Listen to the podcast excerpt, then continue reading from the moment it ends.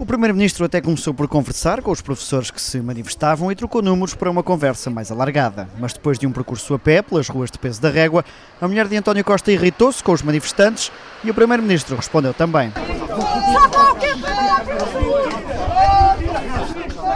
A voz que ouvimos é de Fernanda Tadeu, a mulher do Primeiro-Ministro, e em fundo, António Costa, a apelidar de racista um dos manifestantes, numa referência ao cartaz com uma ilustração da cara do chefe do governo a imitar um porco e com dois lápis espetados nos olhos. Durante o percurso entre o local da cerimónia e o restaurante, António Costa começou por escutar apenas protestos e até parou para uma conversa. Os protestos são, é, faz parte da liberdade e da democracia. Só os senhores jornalistas que acham estranho que haja protestos. Isso faz parte da democracia. Portanto, posso falar? Bom, são muito injustos. E são injustos pelo seguinte. Estão a protestar contra um governo que pôs fim ao congelamento da carreira. Mas tem nas mãos tudo. Posso, tudo. Com, senhora, posso falar eu? Também quero respeito. Pronto.